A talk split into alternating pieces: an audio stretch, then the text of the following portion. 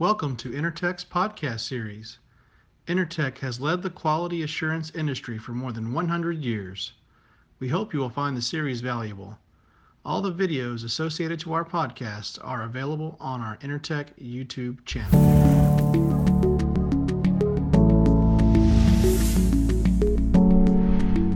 Good morning and welcome to the webinar Aligning Process to Sustainable Operations. Thank you. Thank you very much, Alma.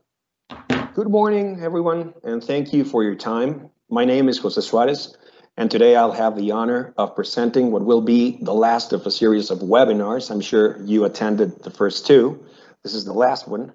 And we have discussed people, places, and now we're going to discuss processes. Now we will focus on that last link, creating and aligning processes within our operation, inside our organization. So let's move to the next slide. To those of you who were not present in our first webinars, I'm just going to briefly introduce who we are. Uh, Intertek is the global uh, quality assurance leader uh, uh provider of what, what is known as ATIC services. And what I mean by ATIC is assurance, testing, inspection, and certification. We have a network of more than 1,000 offices and laboratories located throughout the world in more than 100 countries and a total of 46,000 experts at your disposal. What we do essentially is that we are providing custom-made solutions to our clients in terms of certification, training, auditing, assessments, testing, and analysis, trying to cover the entire supply chain. Let's move to the second slide, please. So um, I'm sure that all of you are aware of what we're suffering right now with this uh, terrible situation. We performed a global market research to uh, evidence what is obviously known to everyone. It is obvious that this new reality that we're living in has all of us concerned and worried of what's going to happen and how to deal with it is the new normality, and th- this is this is what what's most important.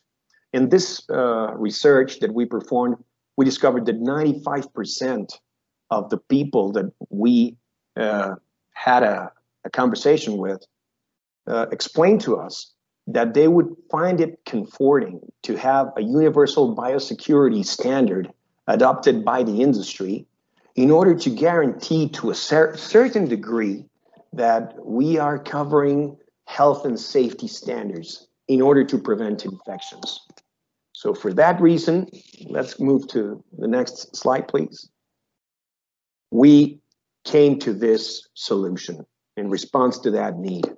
We created Protek, which is an agnostic solution covering all industries, all industries with the world's first health and safety assurance program, uh, approaching people, workplaces, and public spaces as well. So as I was mentioning, let's move to the to the uh, next slide, please. Today we're going to focus on processes.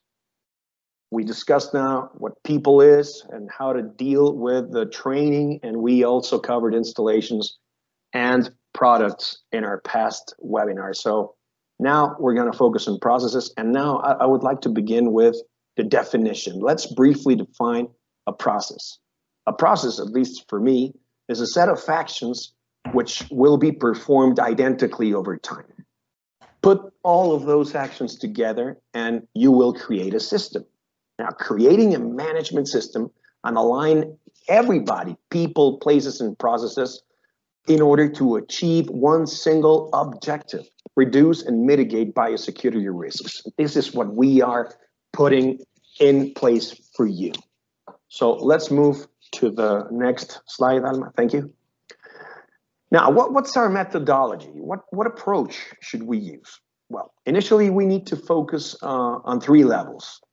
Uh, a gap analysis, understand where we are at the moment, uh, trying to figure out, because there's a lot of companies that were closed throughout this, this period, and some of them were partially working, some of them we're partially in operation. So we need to understand where we are at the present stage. Then we need to focus on developing training plans for everyone at all levels management, operations, administration. Everyone needs to be involved. As well as training and technical supports are options that you can either work directly yourselves or you can look for a third party uh, supplier to help you out with that process. And finally, when you uh, have a system in place, the recommendation is to look for a recognition, to look for a third party company to validate your system. Okay.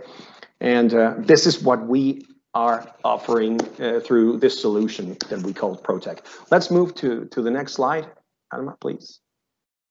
So let's review uh, the road to certification, define what we need to do.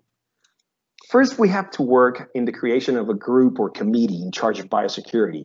As I was mentioning to you earlier, we need to get involved everyone, uh, high level managers, operations, administration. Everybody needs to be involved and everybody, we need one person, one key person from each of the sectors to be part of this committee. That This is very important. We need to define clearly the roles, the actions, and the responsibilities within our organization. Everything focused towards biosecurity. Uh, we need to develop a training strategy at all levels, and training is not enough. And please take take this into consideration. We need to validate competence. Training needs to come hand in hand with competence. After that, we create the system, we generate the procedures, we generate the documents, the work instructions, everything has to be documented and put in place to create the system. After that, we will uh, generate the required evidence, the do's and don'ts. Uh, the system starts to breathe. The system is now alive, so we have to keep it moving and we have to develop a group of internal auditors to do that part, we need to evaluate by ourselves the system and identify the the don'ts, identify properly what needs to be done in order to correct actions and to prevent actions. After that, we will have a system in place. And after that, then we can raise our hand and look for a third party registrar to help us out and, per and perform a certification process that will bring credibility to what we are doing. Let's go to, to the next slide, please. So when I'm talking about certification, what is certification exactly? Let's define what a certification process is. Once your system is now in place, and when I'm talking about a system in place, as I was referring to in my last slide, the system has to be alive. You have to do the internal audits, you have to address what's not working, and put in there the clear action items to correct them. Okay. After that is done, you can approach a certification company, a registrar, so to say, to be assessed and continue with the process. So, in order to do that, you will have to uh, present a clear definition of the activities. This is what we call the scope, the scope of your company. And by that, I mean the number of people involved in in your operation, uh, the activities, exact, exactly determine the, the activities and the critical activities, which is a must. And with that, we will present a formal uh, proposal to guide you on the road to certification.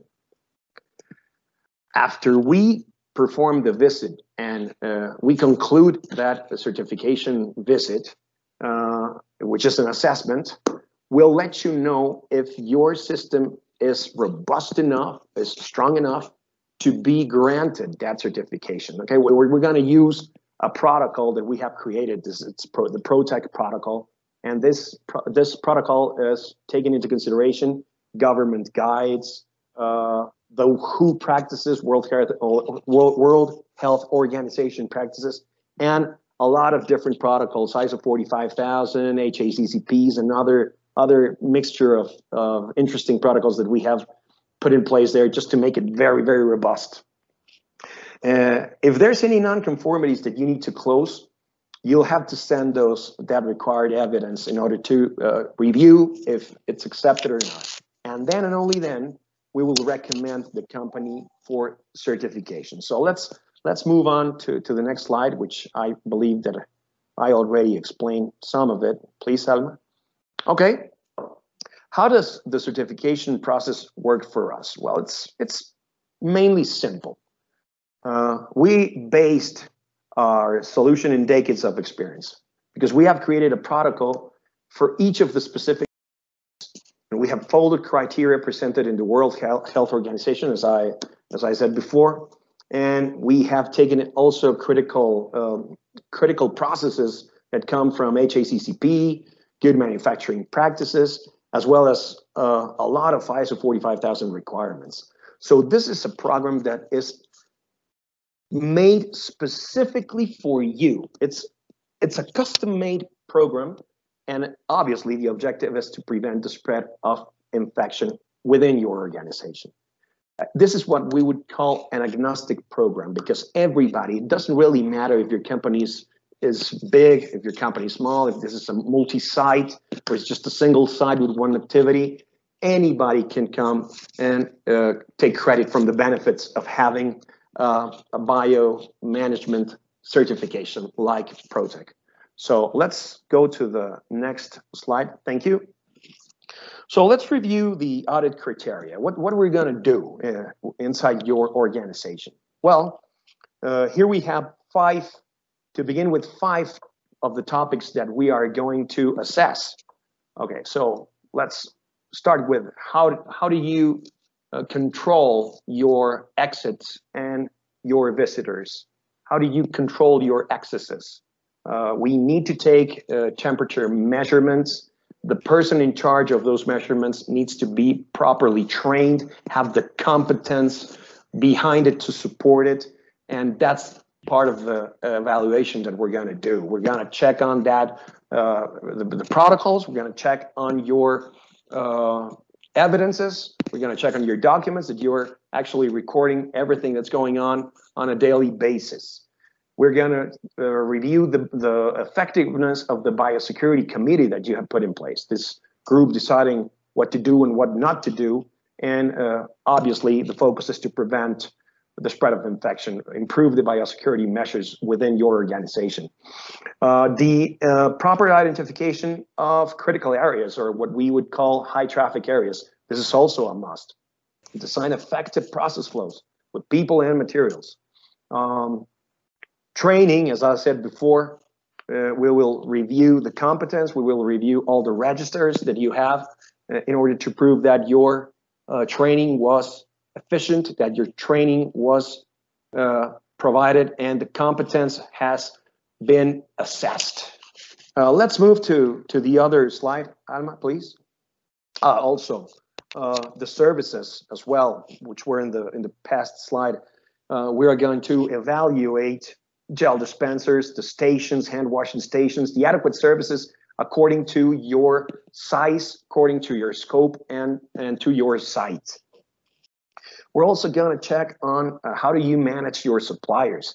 How do you handle deliveries? How do you handle receptions? How do you prevent the spread of in, in, in, the spread, sorry, of infection within the, the entire chain, from raw material to the product that you're delivering?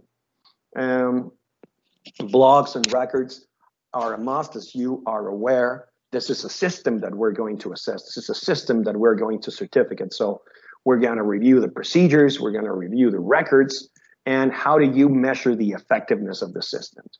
So uh, even transportation, we're going to check on how do you handle uh, either way. If you have uh, a transportation uh, solution in place within your organization, or uh, if your staff relies on public transportation, what are the what are the different parameters that you take into consideration in order to prevent risks? And finally, uh, we end up uh, with the review of waste management. How do you handle it? How do you clean? How do you dispose of it? So that's, those are just a few of the elements that we take into consideration when we're going to perform this certification keep listening to the next part of this podcast.